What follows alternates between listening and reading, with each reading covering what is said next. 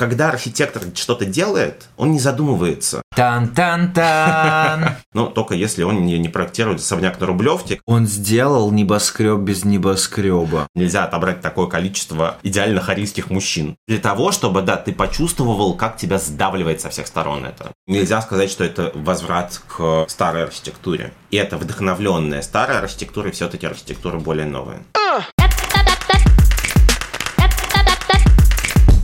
Всем привет! Это второй сезон подкаста «Кирпич хочет стать аркой». Я Никита. А я Коля. В этом сезоне мы поговорим об архитектурных стилях. И сегодня мы поговорим про историзм. В целом, всю архитектуру середины 20 века, которую мы сегодня обозначили как историзм, не принято называть историзмом. То есть нет какого-то общепризнанного обозначение этого исторического периода в архитектуре. Потому что, как правило, эту архитектуру принято рассматривать по отдельным странам. Например, архитектура Третьего Рейха – архитектура фашистской Италии, архитектура колониальной Америки, архитектура сталинского ампира и так далее. То есть каждая страна немножечко по-своему. Угу. Мы для удобства обозначаем это историзмом или историзирующей архитектурой, то есть архитектурой, опирающейся на классические каноны на классическую какую-то архитектурную школу, то есть фактически на неоклассицизм. Почему они опирались именно на них? Ведь канон — это Греция и Рим, а неоклассика — это как бы уже оперевшаяся на канон, то есть это ты как бы канон-канон.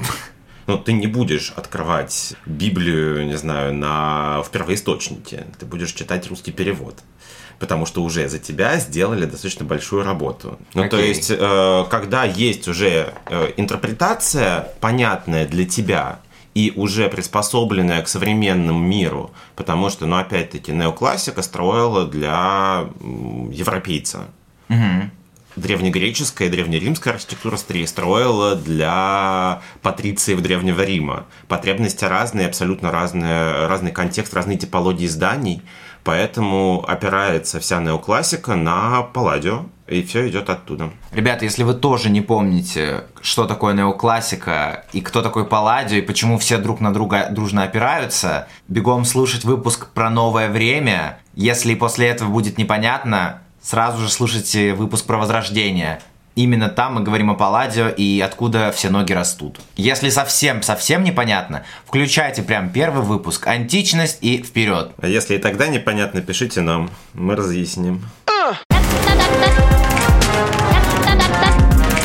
Очень важно подчеркнуть, что чем ближе к современности, тем сложнее оценить временные рамки стиля и их последовательность, потому что все существует параллельно – так и с историзмом. Все смешалось, люди, кони. Ардеко, модерн и модернизм жили параллельно. И, и там же был где-то историзм, который чуть-чуть где-то был, очень непопулярный. Историзм, он э, историзирующая архитектура, да, некоторое такое продолжение эпохи романтизма и Эколь де Бозар, которая давала канон как mm-hmm. ну, да, а, да, да. формулировала канон, скажем. Академический так. канон. Да. То есть это такая консервативная академическая архитектура она продолжала существовать и в начале 20 века, особенно в колониальных странах, да, где вот европейские колонии, они все массово застраивались как раз э, такой псевдоисторической архитектурой. Мнили себя империями, поэтому подражали? А, ну, в некоторой степени, да. То есть там и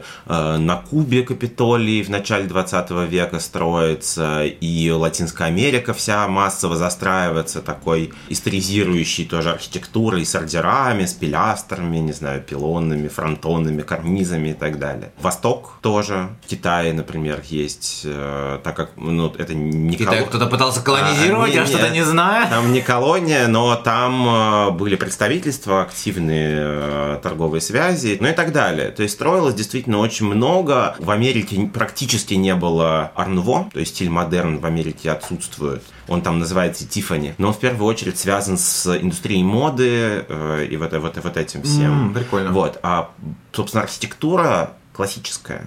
Особенно это касается зданий правительственных и представительских каких-то, да, которые должны показать мощь американской нации, успешность и так далее. И вот весь Вашингтон, если представить, э, мемориалы президентам бесконечные, э, верховные суды и просто суды и так далее. Это все повторяет стилистику Белого дома. Mm-hmm. То есть это тоже такой вот эм, американский неоклассицизм который начинается там где-то в 18 веке, и так плавно, медленно он и живет. То есть, на самом деле, не сказать, что историзму прям нечем было дышать. Он много где участвовал. А он много где участвовал, он много где строился. В России в начале 20 века искусство модерна заканчивается коротеньким, но достаточно мощным периодом неоклассики тоже. А мне интересно, почему так получилось, что мир шел по пути модернизма, ну, там ардеко чуть-чуть, конечно, но тем не менее. Но потом все дружно свалилось назад в историзирующую архитектуру.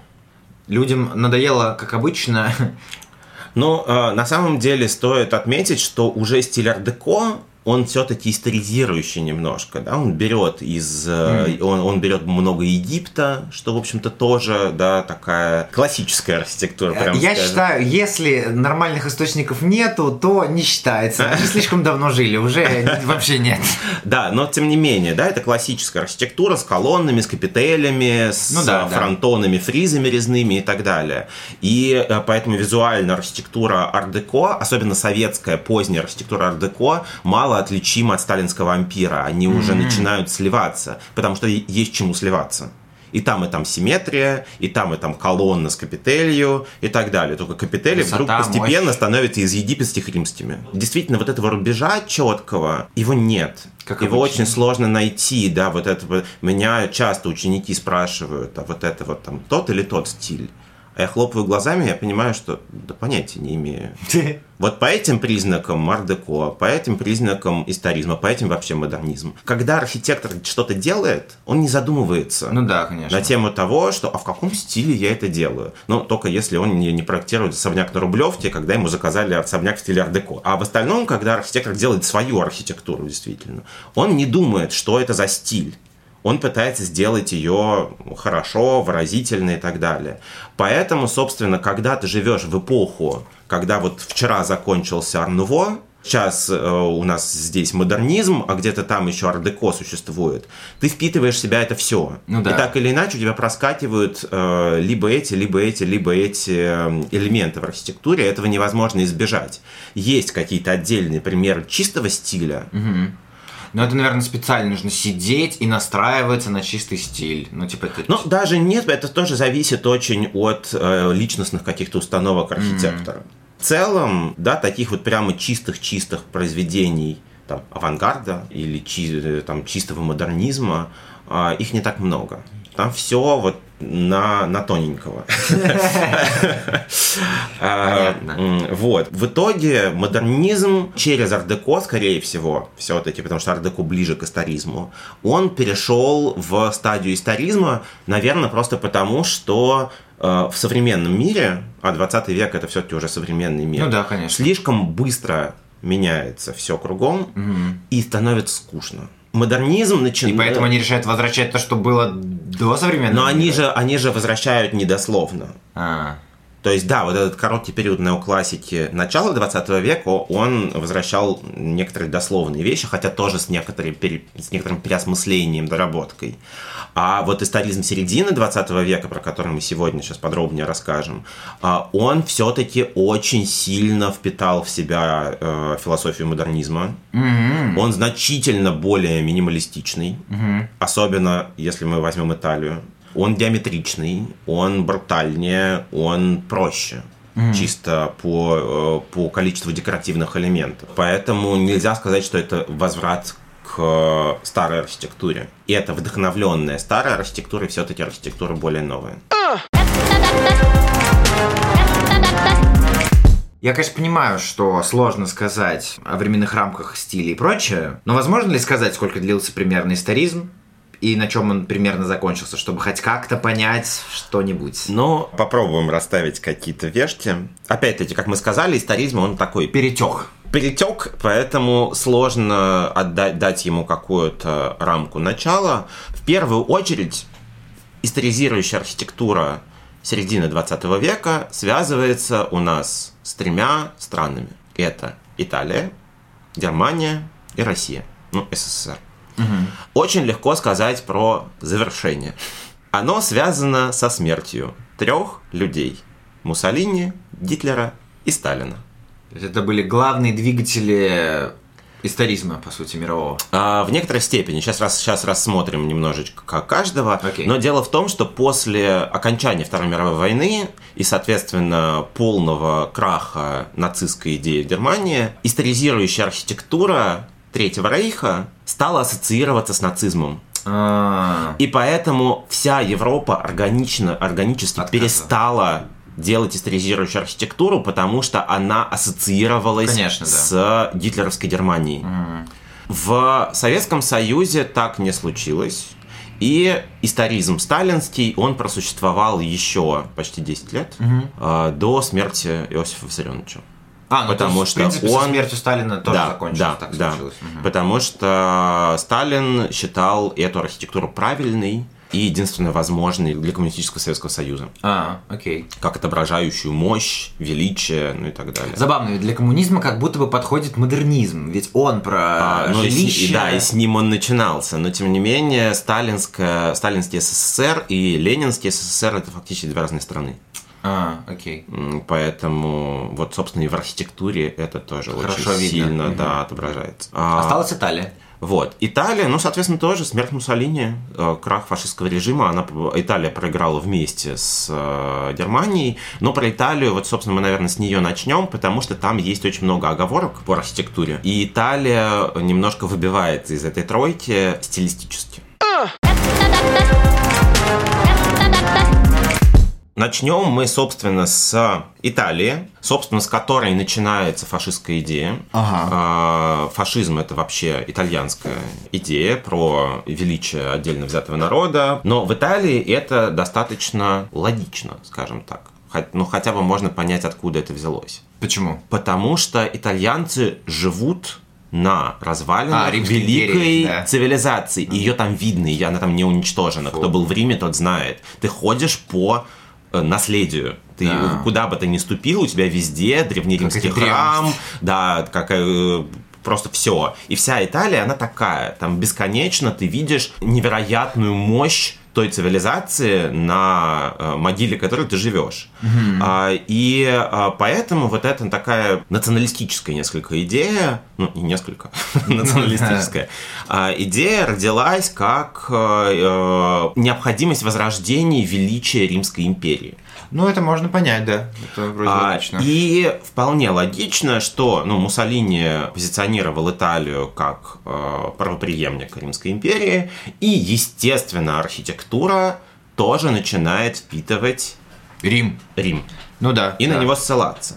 Но, в отличие от двух других стран, Италии повезло несколько больше, потому что Муссолини не считал себя ни художником, ни архитектором. И, в общем-то, не сильно лез, по всей видимости, в архитектурный облик. То есть он А, просто дал задание, ребят, сделайте как в Риме было, но... типа, Ну вот я даже не знаю, насколько это было, потому что ну, надо понимать, что в э, фашистской Италии эта идея фашистская была очень популярна, поэтому даже не нужно было давать распоряжение. Все пытались э, ссылаться туда. Это естественное такое. Сами ты, прочувствовали. Ты живешь, да, вот в этом ос- особенно, опять-таки, ну, сейчас сложно человеку понять, что ты живешь в отдельно взятой стране, в отдельно взятом информационном поле.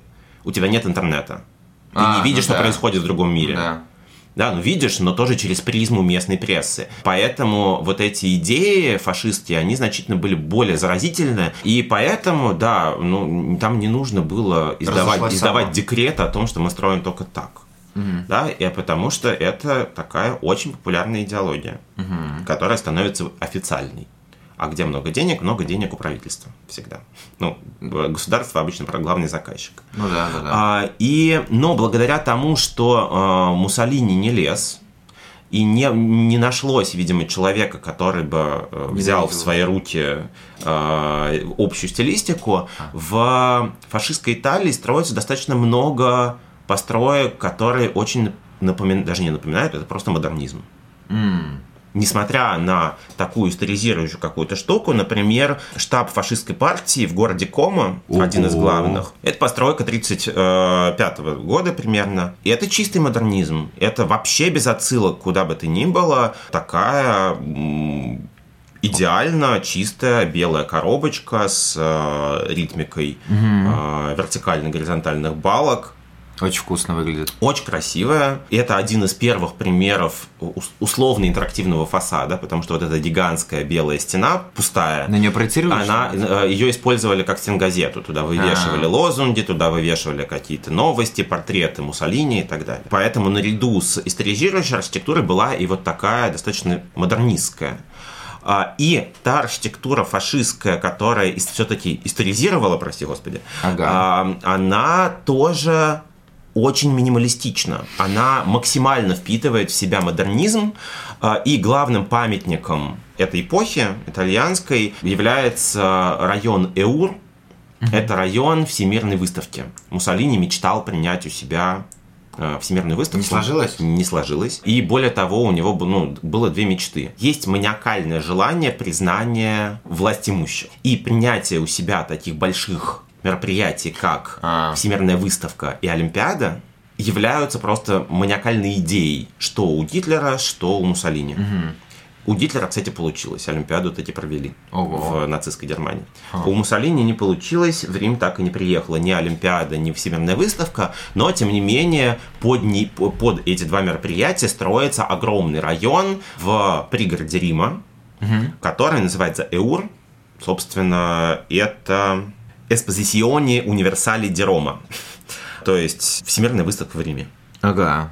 То есть он уже, он такой, она сюда приедет, да, я уже портал знаю. Всемирной выставки. Сейчас это, собственно, часть Рима, туда можно съездить. Достроить целиком не успели. Но большую часть реализовали, и это такая по планировке достаточно классицистическая история. Это симметрия регулярная, это центральная очень мощная ось, Ага. А, и это огромный водоем. Да, вспоминаем Вашингтон, например. Перед... Там вот эта гигантская водная гладь с обелиском, это тоже, ну, вот, вот туда, куда-то в стильную архитектуру, скажем так, да, это вот эта вот мощная гигантская водная гладь, и это тоже признак такого вот классицистического парадного У тебя дом отражается в воде, и Ну, становится да, два. да. Больше, больше. Больше, да. Поэтому Эур, он тоже вот такой очень регулярный. Туда планировалось перенести все правительство, новый центр Италии. Италии вообще. И архитектура в этом Иуре, собственно, она, то, она вся историзирующая, но историзирует она не буквально. Это итальянская архитектура, это максимально переосмысленная архитектура Рима. Самым ярким представителем архитектуры Эура является дворец итальянской цивилизации. Это вообще, мне кажется, самый мой любимый дом. Боже, какой он красивый. Ну, собственно, дворец итальянской цивилиза- цивилизации – это как, ну, как дв- дворец советов, да? То есть это центральная ДК, не знаю, ну, как назвать? Что? Центральный клуб. Центральное такое вот место общего сбора и, э, главное, идеологическая единица, да? То есть это такой символ. Забавный, он его даже называют квадратный колизей. Да, собственно, самое известное его название – это квадратный колизей. Действительно, опираются архитекторы в первую очередь на архитектуру римского, коли- э, римских амфитеатров, ну, в первую очередь на Колизей. И это ступенчатые аркады, да, ну, не ступенчатые, ярусные аркады, одна над другой, в большом количестве. И это, соответственно, классическая римская арка, которая опоясывает по периметру здания. Внутри там вставлена э, стеклянная колба большая, цилиндрическая, а, что нам опять-таки показывает, что это современное здание. Да, то есть, что модернизм уже стекло, случился, да. И самое главное, что нет вообще никаких декоративных деталей.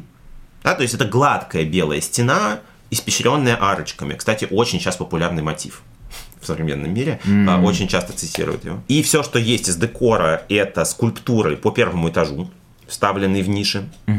Скульптуры, опять-таки, нас отсылают к Древнему Риму. Это цитаты на древнеримские скульптуры, но тоже переосмысленные. И если мы подойдем близко к этим скульптурам, мы поймем, что это современные итальянцы, что это не э, идеальные все такие не себя, но это не классическая античная скульптура. И мы еще увидим ее на следующем объекте, который рассмотрим. Ага. И э, что примечательно, это наслед, наследуемое от архитектуры ар-деко это свет. Это попытка сделать максимально эффектное здание за счет э, электрического освещения, потому что когда светится вот эта стеклянная колба внутри ночью, у вас эти арки начинают контражуром черным на вот этом ярком светящемся фоне э, образовывать силуэт всего дома. То есть ночью он выглядит не менее, а может быть даже более эффектно, чем днем. Блин, он вообще так по-разному выглядит, потому что днем он выглядит как такой очень sophisticated, какая-то модернистская штучка какая-то, хотя это понятно, что это не модернизм. А ночью оно становится более таким, знаешь, пошловатым, ардекошным.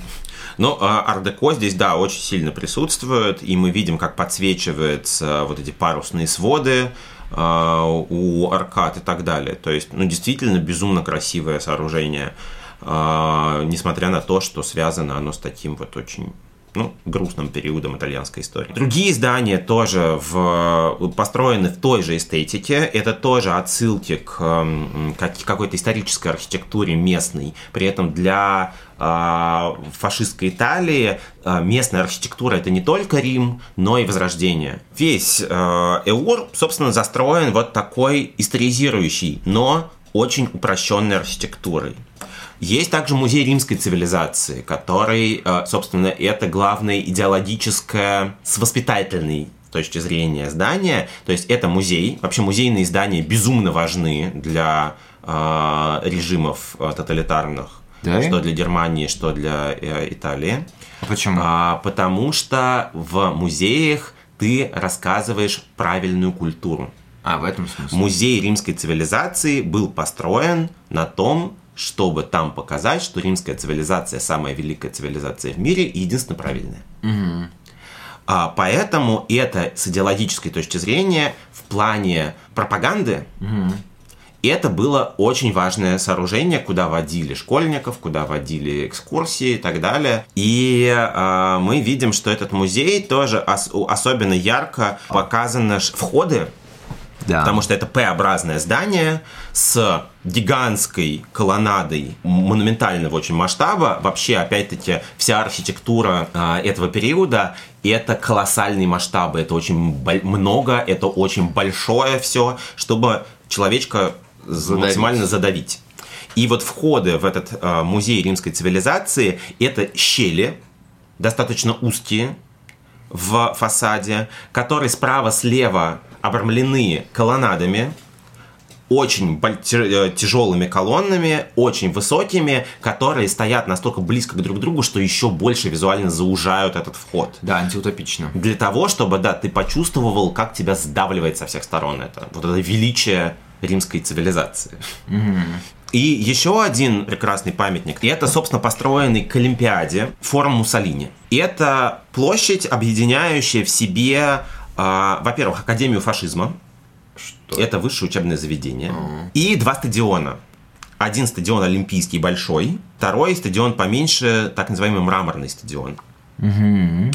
Ну, собственно, олимпийский стадион, он, ну, стадион и стадион, ничего интересного. Uh-huh. А, а вот мраморный стадион это опять-таки такой памятник этой эпохи, который отсылает нас к тоже римским форумам, и, э, собственно, что в нем любопытно, то, что по периметру всего стадиона выставлены памятники, скульптуры мраморные, белокаменные, тоже нас отсылающие к римской культуре, показаны обнаженные спортсмены в идеальной физической форме, а, но при этом мы опять-таки видим, что это современные спортсмены. Что нас подводит к одной очень важной детали, что для, что для Италии, что для Германии очень важна физическая форма, потому что идеальная нация должна быть идеально физически тоже. То есть это культ человеческого тела, культ красоты и здоровья, что самое важное. Поэтому вот это спорт, прикольно. спорт начинает играть безумно важную роль.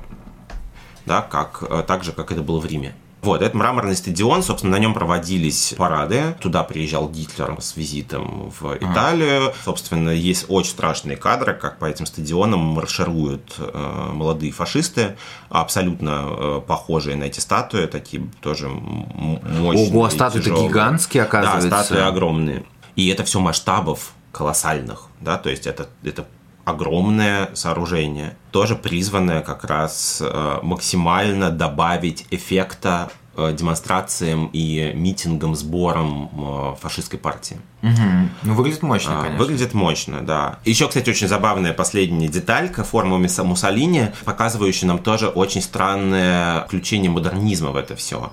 А посередине форума, то есть на, на главной площади, объединяющей все эти, весь этот комплекс, стоял обелиск, памятник Муссолини, который э, до ужаса напоминает э, архитектоны Малевича.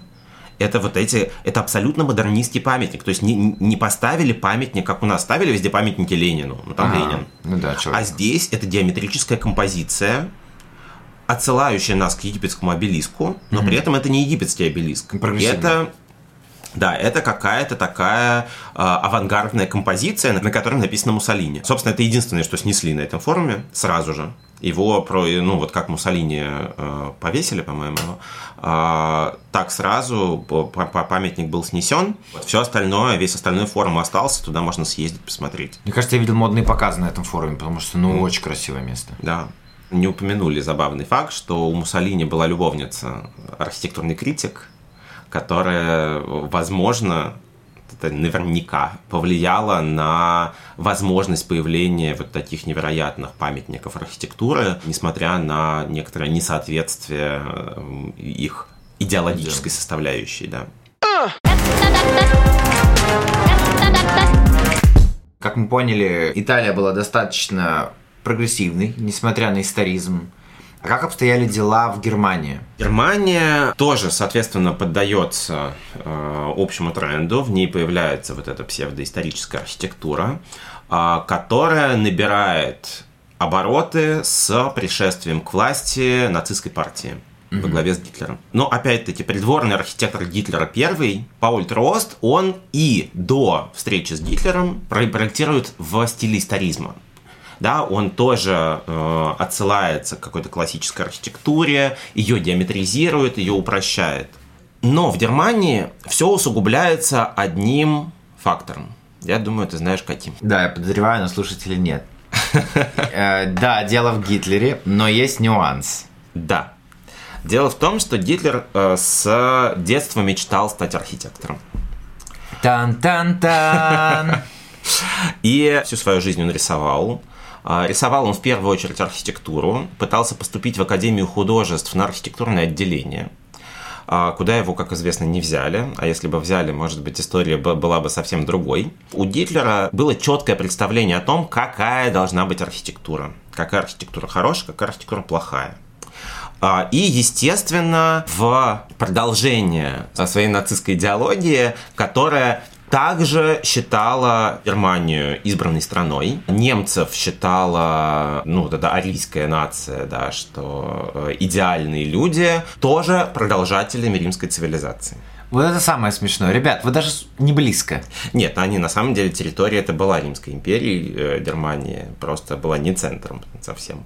Э, но, да, но, но, вся Европа была да, территорией да, Римской да, империи. Да, да. Эта идеология опять-таки сподвигает Гитлера считать историзирующую архитектуру, отсылающую к римским канонам, единственно правильной и возможной архитектурой для римск... Э, для... Вот, вот. да, для э, Третьего Рейха. Ага. Поэтому он, собственно, выбирает э, Пауля Троста, который проектирует в историзирующем стиле, э, как своего придворного архитектора. Ага. Скажем так. А, и в частности, например, Трос проектирует храмы почета в Мюнхене. А, это мемориал, состоящий из двух греческого толка храмов, да, это по периметру стоят колонны, в центре пустое пространство, где захоронение солдат, погибших при нацистском восстании. Постройка 1935 года, собственно, вот через год после прихода к власти Гитлера. Но дело в том, что Трост умирает буквально через год. То есть, э, да, он э, успевает немножко поработать с Гитлером, но э, он скончался.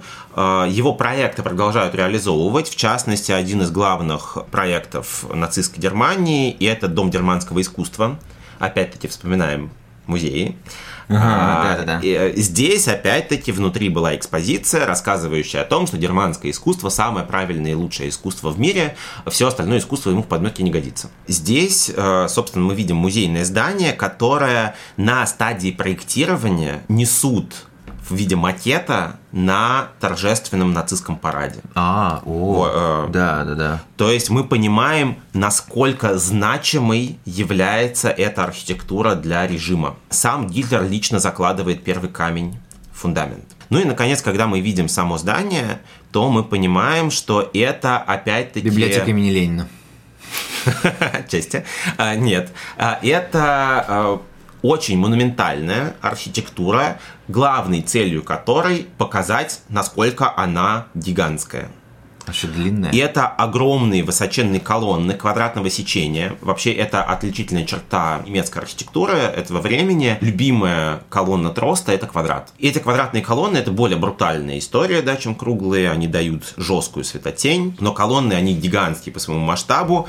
Очень мало окон, очень много глухой стены. Окна небольшие и расположены в нижней части здания, чтобы показать, насколько гигантская наверх уходит пустая стена. И главный вход в здание тоже достаточно небольшая по сравнению со всем объемом здания дверка. Все призвано к тому, чтобы показать насколько ты маленький и незначительный, насколько значительная страна, насколько значительное государство, насколько значительное вот это искусство, которое там внутри. Угу. Но это последнее здание Троста, его построили уже после его смерти. Собственно, после смерти Троста Гитлер начинает задумываться о поиске нового архитектора. Выбор падает на достаточно молодого Альберта Шпеера. И первым проектом Шпеера для Гитлера становится поле Цепелин. Очень значимая постройка для вообще истории архитектуры в том числе, а, которая вбирает в себя тоже дух ар-деко. Поле Цепелин – это поле главных митингов нацистской партии. А, Там а. нужно было вот эм, э, проводить торжественные парады. Очень сложно построить что-то настолько гигантское и настолько низкое, потому что мы понимаем, что нам, нам не нужны 20-этажные трибуны, чтобы оно выглядело внушительно. Ну да. да? Вот эта вот гигантская длина тебе сбивает весь масштаб к чертовой матери. Ты подходишь, ну какая-то сосиска. Mm. Ну как бы, ну ничего особенного. Ввысь расти невозможно. В итоге что делает Шпеер? Он у Министерства обороны Германии берет зенитные фонари. Министр обороны сопротивляется, но Гитлер настаивает, что можно. И по периметру этого поля устанавливает зенитные фонари. Луч вверх? Пдыщ, да, ага. наверх устанавливает их по периметру и направляет вверх. И предлагает парады проводить ночью. Гений. Это решает сразу две проблемы. Во-первых, не очень при- прилично выглядящие э, генералы, пузатенькие, лысоватые, ночью выглядят сильно лучше, чем днем. Mm. А все а, ну, ну, на вот такого масштаба парадах, которые проводятся на поле Цепелин, должны принимать участие все. Uh-huh. Да? Ну, то есть вне, вне зависимости от того, как они выглядят. Нельзя отобрать такое количество идеально харийских мужчин. Парады проводятся ночью с факелами для того, чтобы это было просто огненное поле такое, показывающее масштаб невероятный, да, но э, при этом скрывающий все недостатки отдельно взятого рядового нациста. Угу. И по периметру зенитные фонари начинают светить вверх. Это видно за много-много десятков километров. И это снаружи невероятное получается, это просто получается гигантский неб- световой небоскреб. Он сделал небоскреб без небоскреба. Да, и это абсолютно прием эпохи ар-деко. Это использование электрического света. Но выглядит это фантастически эффектно. И это как раз нас приводит к тому, насколько архитектура и архитектурные решения Жесть. важны для тоталитарных режимов в качестве пропагандистского аппарата. Ну, это выглядит очень мощно. Это выглядит невероятно мощно. Я да, не это знаю просто- ничего еще И более это нам мощного. показывает, насколько гениален Шпеер. Ну, я не знаю, как Это придумать удивительно вообще. для, для меня. а, Без интернета-то. удивительно, что несмотря на весь негатив, связанный с нацистским режимом, на весь тот ужас, с которым связана вся эта архитектура, ты понимаешь, насколько это все ужасно, но ты не можешь не восхищаться гением Шпеера, который вот То, это все это придумывает. сделано, да. В очень многих проектах Гитлер был полноценным соавтором проектов. Прям предлагал решение тоже. Давай мы тут поставим вот так вот. А, да, потому что мы не можем понимать, какой бы была архитектура Шпеера без Гитлера, ну, за исключением, вот, собственно, самых первых проектов. Ну да. А, Самым грандиозным был проект э, города Германия. Гитлер хотел переименовать Берлин в Германию а, и сделать ее столицей мира. Красиво. А, Вот, это колоссальный проект, на котором мы видим все те же самые классицистические приемы, симметричная композиция, гигантский бассейн посерединке и совершенно невероятных размеров здание Зала Славы. Это должно было стать самым большим зданием в мире. Собственно, самый грандиозный проект Шпеера, но его не успели реализовать, поэтому мы не знаем, как бы это выглядело вживую, но на э, проекте выглядит очень монументально. В Германии очень сильную роль играет именно пропаганда, а, и архитектура в первую очередь нацелена на то, чтобы быть инструментом пропаганды. Благодаря тому, что Гитлер стал, э, в смысле не стал архитектором, а, он э, очень активно контролировал процесс архитектурного творчества, поэтому здесь как раз была больше цензура, здесь была больше... э, Микроменеджмента. Да, да, указки на то, что можно, что нельзя строить. И поэтому архитектура Третьего Рейха более монолитно одинаковая. Здесь, наверное, можно немножечко поговорить о главной проблеме с этой архитектурой. Потому что, как мы уже сказали, очень часто эта архитектура абсолютно гениальна. Как архитектура Шпеера, как архитектура Эура во многом. А, но при этом в ней заложена, да, она пропитана вот этой э, идеологией. И с, у потомков возникает очень большие сложности с тем, а что с этим делать. Мгм. Ну, типа, с одной стороны, это олицетворение ужасов и то, что ты Да. построил Рейхстаг. Ну, это здание, где сидело все ваше правительство, которое убивало вообще бесчетное количество людей, поэтому это надо снести, чтобы, типа, что это ужасно. С другой стороны, это все-таки история, это памятник архитектуры. А, да, и это более того, это память о том, что так было и так больше не надо. Ну, например, вот тот же самый э, музей в Мюнхене по проекту Трооста, его оставили, его не стали сносить, а, но при этом его засадили деревьями, чтобы его не было так видно. А, и завешивают активно плакатами, рекламирующими разные выставки, чтобы не, ну, не отсвечивал. короче. Понятно. Да, то есть здание оставили, но при этом пытаются вуалировать. А, например, здание райхканцелярии, которое вот, собственно, в общем контексте с залом славы должно было быть, а, ну, точнее, его построили, единственное, что построили из этого проекта, а, это, собственно, канцелярия, где сидел Гитлер. Ага. Да, это его личное, э, был- его, там, там был его кабинет. А, Его снесли сразу после штурма Берлина. Его разрушили просто при штурме, и чтобы, ну... и- Вообще сразу, И да. да, и, ну, естественно, никто его восстанавливать не стал, Ну, конечно. потому что, да, такой вот... А, В, Дерма, в Италии Иур оставили, но, как я уже сказал, вот снесли э, памятник Муссолини. Ну, не п- обелиск. Непосредственно брендированные, А, так да, сказать, да, вещи да. убрали. А, вот, то есть где-то что-то завешивают, где-то что-то вуалируют.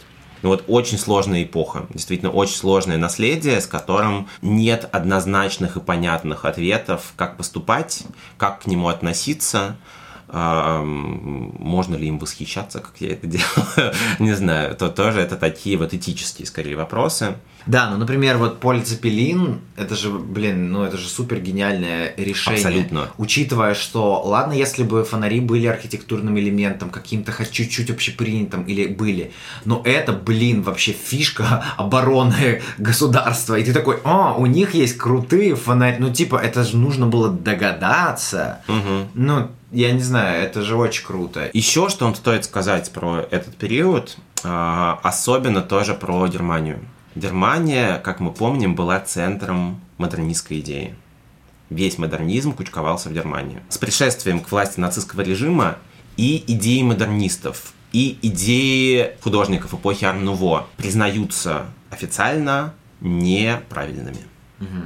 И, собственно, мы уже упоминали о том, что были выставки дегенеративного искусства, да, где показывали, собственно, Кандинского, Мандриана и говорили, что фу, вот так нельзя делать, что это, конечно, что это дегенераты, да, которые не умеют просто рисовать. И очень много памятников архитектуры было уничтожено. Mm. Очень много архитектуры эпохи модерна было снесено. Да, Юденштиль немецкий э, во многом уничтожался. Италия этим, насколько я понимаю, не грешила так сильно, и Советский Союз тоже этим так сильно не грешил. Хотя в Советском Союзе очень много сносили, но из других со со соображений. Тогда поговорим, собственно, про да. Советский Союз. Что там было? Собственно, советская, э, советская историзирующая архитектура. Всем известная в первую очередь под названием Высотка. «Сталинский ампир». А. Про высотки оговоримся отдельно, это сложная тоже тема. Сталинский ампир, собственно, начинается с того, чем мы заканчивали прошлый выпуск. Угу. Это выставка 1937 года в Париже. В целом нужно здесь сказать, что эта выставка была достаточно активно историзирующей. И даже Франция на этой выставке построила достаточно историзирующие павильоны, как дворец Токио, который, в общем-то, там эм, цитирует какие-то классические дворцы, такие эпохи барокко или классицизма с какой-то лепниной, с античными скульптурами и так далее. Но самое главное, что на эту выставку едет Германия с павильоном Альберта Шпеера. Угу. 37 год, помним, что уже Это Трост Шпеер. уже умер, э, уже Шпеер, и вот, собственно, это один из его таких э, главных проектов, это павильон на Всемирной выставке 37 года. Этот павильон встает напротив павильона советского, построенного по проекту Бориса Иофана со скульптурой Веры Мухиной.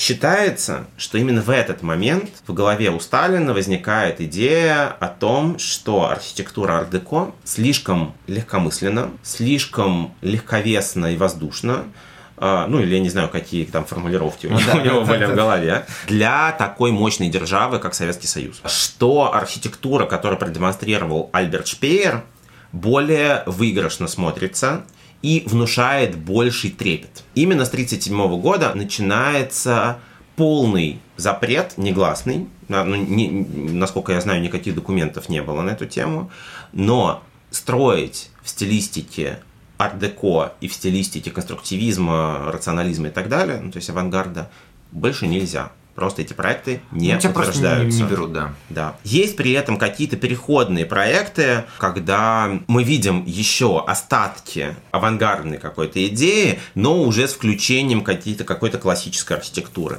Так, в частности, по проекту моего прапрадеда на, на проспекте Сахарова был построен первый дом в ЦИК, где мы видим как раз соединение. Это ленточные окна конструктивистские, это геометрические объемы, цилиндр врезанный в прямоугольную призму, но уже по первому этажу мы видим колоннаду из круглых пилястр, даже с канилюрами, да, с бороздочками такими вертикальными. А, мы видим какие-то вставки такие ардекошные, э, декоративные под окна. Есть какое-то такое классическое членение, например, трехчастное фасадов, есть вот эта вот колоннада по первому этажу, и уже мы понимаем, что что-то туда в историзм начинает клониться. Да, то есть в целом Советский Союз вместе со всем миром тоже немножечко баловался э, историческим заимствованием. Угу. Но после 1937 года, собственно, даже так стало нельзя. И у нас появляется архитектура уже такая брутально сталинская. Собственно, то, что мы знаем как сталинскую архитектуру. И это классические архитектурные элементы, классические колонны. Так, например, есть очень такой показательный пример. Это Новосибирский театр оперы и балета. Он начинает строиться в 30-е. И это архитектура еще авангарда. Четкая геометрия, это впиленные друг в друга, опять-таки, геометрические элементы. И разрабатывает это архитектор Гринберг. Если я правильно помню, в 1937 году Гринберга отправляют в лагерь. Проект передается мастерской Щусева, который, как мы помним, он строил и в начале 20 века неоклассику, а, да, потом стал конструктивистом, но ему было легко вернуться в ту стилистику, с которой он начинал. А, и на а, достаточно модернистский объем натягиваются классицистические фасады. Забавно. И мастерская Щусев разрабатывает уже только фасадные, э, потому что все остальное здание уже стоит. И здесь мы видим колоннаду, да, портик такой при входе с квадратного сечения колоннами. Здравствуй, э, Трост, Каринского ордера. Мы видим карнизы тяжелые с мощными сухарями, ну, вообще сухариками, но в сталинской архитектуре это просто сухари, это гигантские такие. Квадратики. А, да, квадратики под карнизом. Абсолютно классицистическая архитектура. И это уже конец 30-х, начало 40-х. В этот же период, например, строится кольцевая линия московского метро. Угу. Здесь мы тоже видим огромное количество исторических цитат, но а, что здесь тоже нам важно, на что обратить внимание? В отличие от Италии и Германии, где историзм был ну, логичным продолжением идеологии. Ну да. Да, типа вот мы возрождаем Римскую, Римскую империю, поэтому мы обращаемся к римской э, античной архитектуре. В Советском Союзе, понятное дело, ну, ничего такого не было. Mm-hmm. Мы, ну, коммунизм и коммунизм. Поэтому нету четкой направленности, куда, в какой историзм обращаться. Кто будет в Москве или кто живет в Москве, э, будет в московском метро, обратите внимание на архитектуру станции кольцевой линии. Потому что она как раз строится вот в конце 40-х, начале 50-х. Это самый расцвет э, вот, сталинской архитектуры. И обратите внимание, насколько разные все станции и насколько разные исторические стили они цитируют. Mm-hmm. Начиная от комсомольской, которая обращается к барокко. Прямо вот, ну, настолько, да, да, настолько очевидно. напрямую очевидно, да, это ярко крашеный желтый потолок с белой, с белоснежной лепниной, всякими вензелями э, на ней, ну и колонны, да, понятное дело, аркады с колоннами, с оформленными капителями, это все, ну, естественно. Есть станция Серпуховская, которая явно обращается к романской архитектуре. Да, то есть там есть ступенчатые порталы такие и так далее. Каждая станция э, кольцевой линии, она немножко в своем историческом стиле. Но это все историзм. Угу. Да? В любом случае это все обращение куда-то вот вдаль, куда-то туда.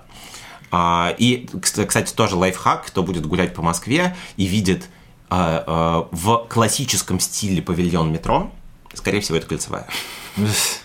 Не сто процентов, но вероятнее всего, что это кольцевая. Строится достаточно большое количество всего. После войны, так как у нас историзм никуда не девается, да, в отличие от Европы, а, начинает строиться огромное количество жилья, угу. потому что... Это, это вот Сталинки, это вот да, оно. вот Сталинки это как раз историзм середины 20 века. Угу. И здесь тоже очень э, важная деталь. Вот ты, когда говоришь Сталинки, что у тебя в первую очередь приходит в голову? Квадратные коробочки с карнизом, рустом. А еще? Проспект. Нет. А, ну, обычно, когда говорят Сталинки, у рядового... Хорошее э, Да, да. У рядового ну, дорого, богато. человека возникает... О, высокие потолки, большие площади. Ну да, да, да. Да, хорошая квартира. Здесь есть одно маленькое «но» эти большие квартиры и высокие потолки абсолютно не от гуманности были сделаны. Здесь важно то, что красивый, помпезный классический фасад невозможен при низких потолках. А, Просто физически пропорция. невозможно. Пропорция будет дурацкая. Поэтому, собственно, там высокие потолки. При этом в сталинских домах зачастую очень странные планировки.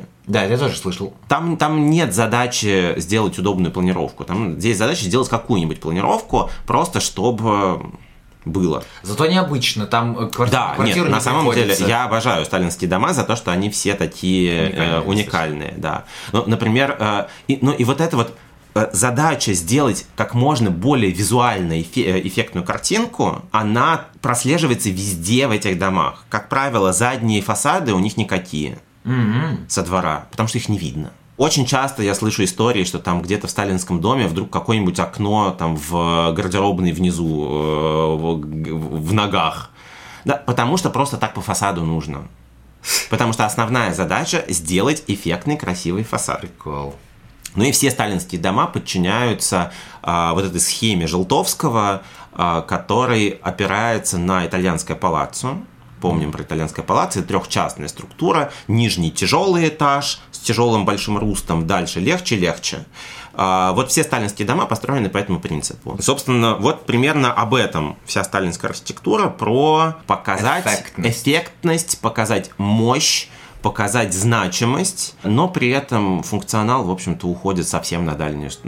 Да, ну, как бы, если архитектор подумал, молодец. Если не подумал, ну, ну не подумал. Главный вопрос, что с высотками?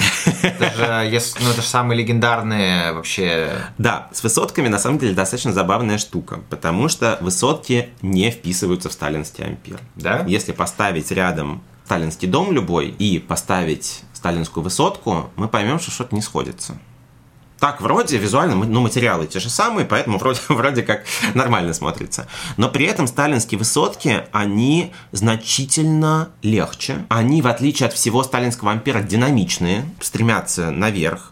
Они больше отсылают нас куда-то в готику такую, да, то есть что-то ну, да, такое вот стремящийся вверх. А, и связано это в первую очередь с тем, что в Советском Союзе не было высотного строительства. Mm. Ну просто не было. Никто не знал, как это должно выглядеть, как это можно делать. Поэтому как прототип берется Дворец Совета. Подпишитесь на наш телеграм-канал, чтобы посмотреть все материалы, все дома, постройки и архитектора, о которых мы сегодня говорили. Также в телеграм-канале мы публикуем дополнительные материалы, о которых мы не успеваем поговорить в выпуске, поэтому подписывайтесь в любом случае, даже если вы нас не слушаете. И если вам понравился выпуск, напишите отзыв в Apple подкастах. И это Дворец Советов по проекту Бориса Иофана высокая, красивая башня, которая должна была стоять на месте храма Христа Спасителя. Собственно, это был единственный проект, такой, который уже был подготовлен к реализации, который начали строить, ну, потому что, да, там были еще э, там всякие здания наркомтишпрома, которые мы упоминали, да, какие-то проекты вот этих монументальных зданий, но ни одно не было реализовано. Угу, да, а, И, собственно, поэтому архитекторы, которые начинают проектировать остальные сталинские высотки, они ориентируются на проекты Афана в первую очередь и на проекты американских небоскребов, на которые ориентировался Иофан. А как мы помним, американские небоскребы это что? Ардеко. Это ардеко. Поэтому сталинские высотки, несмотря на то, что это уже конец 40-х, начало 50-х, то есть типа прям... стилистически это больше ардеко, чем сталинский ампир. Это пирамидальные ступенчатые такие формы, это стремление вверх, это рифленые поверхности, да, пластика, поверхности такая вот э, с сложной пластикой для достижения светотени. А если посмотреть на здание МИДа на Смоленской площади, то мы увидим, что там при входе стоят египетские обелиски. В целом достаточно большое количество отсылок к египетским орнаментам. Ну да. И в целом, а, вообще, изначально архитекторы здания МИДа хотели закончить как зиккурат. Там mm-hmm. не должно было быть шпиля, но Сталин настоял на том, что должен быть шпиль, и его достроили.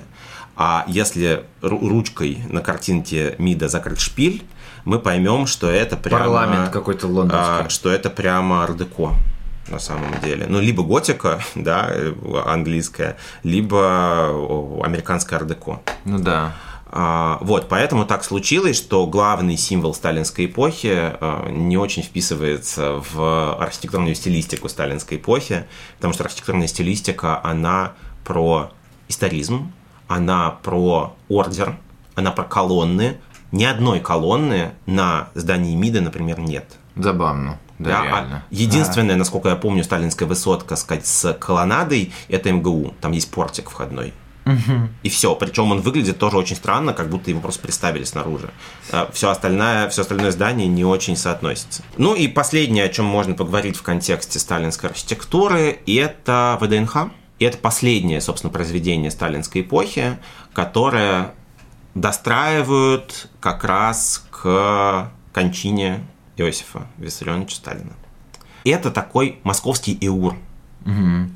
Да, то есть это гигантская выставка, которая была призвана показать всю мощь, всю значимость, разнообразие советского, э, э, советской промышленности, успешность ее, да, там павильоны разных республик есть и так далее. Ну, то есть это такая вот всесоветская выставка. К 1954 году достроили ВДНХ в том виде, в котором мы примерно его знаем.